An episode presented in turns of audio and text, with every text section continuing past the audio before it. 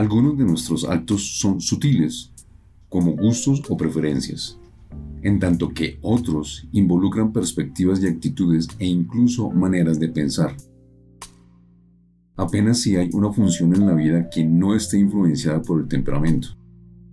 Así, será mejor que determines tu temperamento y que lo dirijas coherentemente hacia el mejor estilo de vida para ti y tu familia. De otra manera, tu temperamento te dirigirá a ti de una manera subconsciente. Tim LaHaye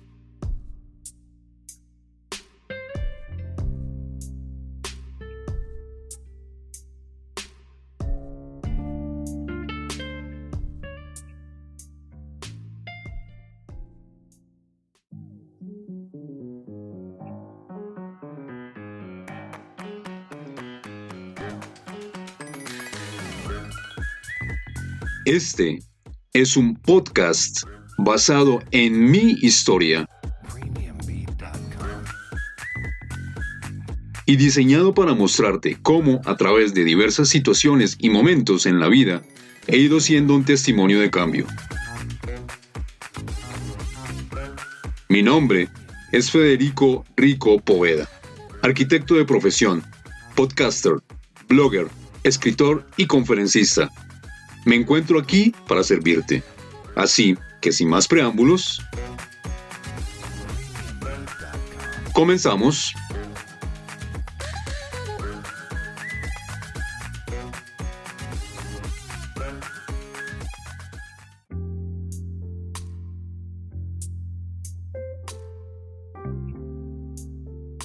Mis dos temperamentos dominantes son el colérico y el melancólico. Hoy te voy a describir un poco a ese melancólico que llevo dentro. Tal vez tú te identifiques con algo de lo que voy a mencionar acá. Me he caracterizado por ser una persona solitaria. Soy una persona analítica. Es por eso que mientras escucho y observo a alguien que me habla, siempre coloco mi mano derecha debajo del mentón y mi mirada se centra en la expresión corporal y verbal de mi interlocutor. Él, o la melancólica, es una persona abnegada, dotada y perfeccionista con una naturaleza emocional muy sensible. Una persona melancólica disfruta sobremanera de las artes. En mi caso personal, soy un apasionado admirador por la pintura, la escultura, un apasionado ejecutor de la arquitectura, cada vez que me entregan un proyecto para desarrollar, se me olvida que el mundo a mi alrededor existe. De igual manera, me encanta y me sumerjo en la escritura. Siempre me he caracterizado por ser una persona introvertida, por lo que pocas veces me motiva a conocer nuevas personas. Primero, porque no me interesa, y segundo, porque muchas veces no encuentro temas de conversación para intercambiar conocimiento que enriquezca mutuamente. De hecho, soy de muy pocos amigos. Sin embargo, esa introversión y eso de pocos amigos en ocasiones me ha llevado a ser algo extrovertido, pero solo con personas allegadas a mí. Busco siempre el momento de encontrarme solo, porque me gusta pensar o sumergirme en lo que realmente me interesa. La persona melancólica no consigue amigos con facilidad, pero a la hora de conectar con alguien es muy fiel, muy leal. Se dice que somos el más fiable de los temperamentos porque no nos permitimos desatender a alguien que en realidad lo necesite mi lealtad y mi fidelidad a una amistad es inquebrantable. Nos cuesta expresar sentimientos, tal vez por algunas experiencias que han lastimado y nos conducen a sentir cierta desconfianza hacia muchas de las personas que se nos acercan o nos buscan para interactuar. Esto acarrea el levantar una muralla a nuestro alrededor con el único objetivo de protegernos para no ser lastimados o lastimadas nuevamente. Cabe anotar que mis expresiones sentimentales hacia los animales no tienen límites. Siempre he sido un asiduo amante y defensor de estos. Mi amor por ellos es incondicional. De hecho, actualmente vivo con un perro que me acompaña desde hace 10 años, que es mi adoración. Dos gatos adultos, papás de cuatro cachorros. Es decir, convivo con siete mascotas. Adorables. Mi perfeccionismo me ha llevado a encontrarme con muchos detractores. Mi filosofía de vida era, las cosas solo se hacen bien cuando yo las hago o cuando se hacen como yo digo. A mí me fascina conectar con la naturaleza. Muchas veces a mis clientes les encantaba cuando les provocaba a ellos las mismas sensaciones que yo sentía al encontrarme en un terreno para desarrollar un proyecto y que ellos en su gran mayoría pasaban por alto. Eso que ahora llaman neuroarquitectura, que en realidad siempre ha existido, solo que con un nombre exótico utilizado actualmente, llama mucho más la atención y por ende vende más. Cuando me conecto con la naturaleza me transporto a otro lugar mágico paralelo al que estoy viviendo en determinado momento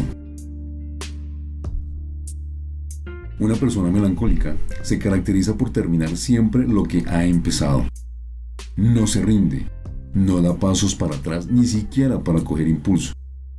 No existe barrera para detener a un melancólico. Melancólico. Y muchísimo menos para detener a un colérico melancólico.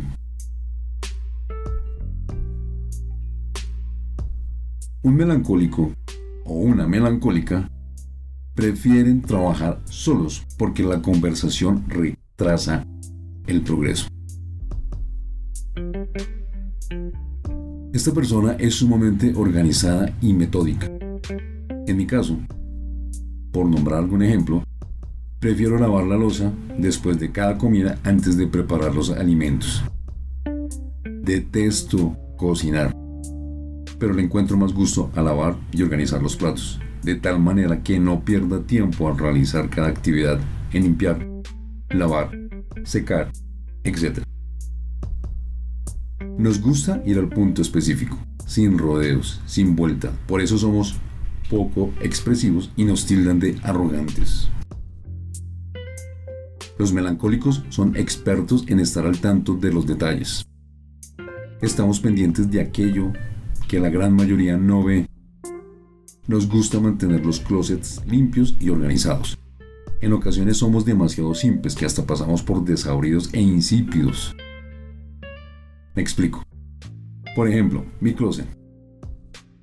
Las camisas las organizaba color por color, de la nueva a la más vieja. Enseguida venían las eh, camisas polo, enseguida las camisetas, luego venían los pantalones, pantalonetas.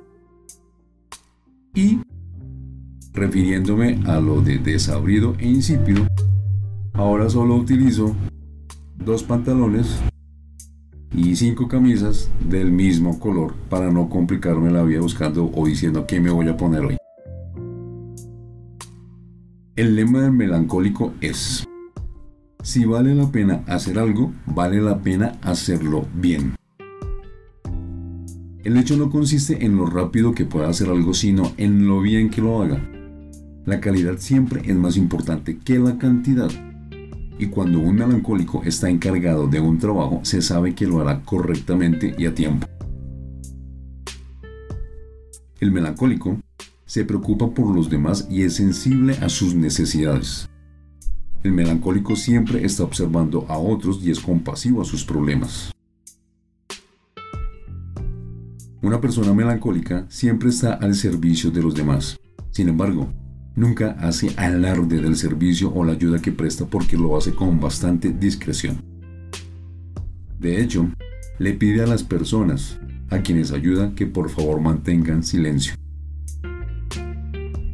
En mi profesión como arquitecto me he visto envuelto en discusiones por mi excesiva y detallada forma de trabajar.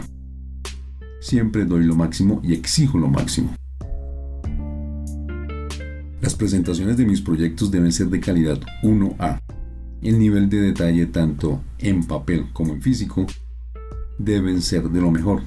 Nada a medias. Eso me ha llevado a tener ciertas diferencias de opinión con quienes me rodean. Desafortunadamente, mi profesión requiere de un trabajo en equipo. Y aunque no sea partidario de esto, me he visto obligado a aceptar grupos de trabajo que no son de mi agrado aunque esto me ha servido para interactuar con más personas. Casi siempre terminamos en conflictos. Y, en un 100%, logro llevar los proyectos a un buen término. A algunos les agrada y a otros no mi forma de ser y de trabajar.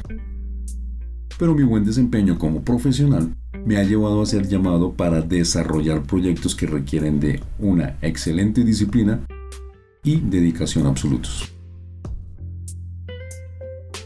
La vida es una marioneta del tiempo en la medida en que cambia a cada instante. Cambia el mundo interior y el exterior de forma que no somos los mismos dos instantes seguidos. Aldous Huxley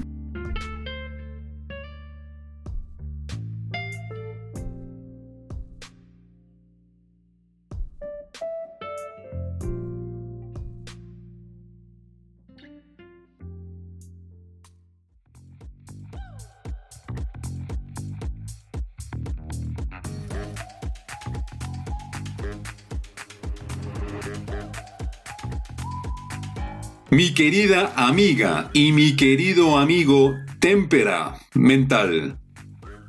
Gracias, gracias, gracias por escucharme. Me encantaría leer tus comentarios acerca de este contenido que te acabo de presentar. Así que me puedes escribir a través de mi Instagram, arroba Federico Rico. También lo puedes hacer a través de la página web www.federicoricopoveda.com, en donde también te puedes suscribir y tener acceso a mi blog y a las plataformas en donde se encuentra mi podcast Témpera Mental. Me consigues también en YouTube como Federico Rico Poveda. La música original es de Premium Beat by Shortstock. Nos encontramos en el próximo episodio. Te deseo un día fantástico. Te deseo un día extraordinario. Dios te bendiga. Namaste.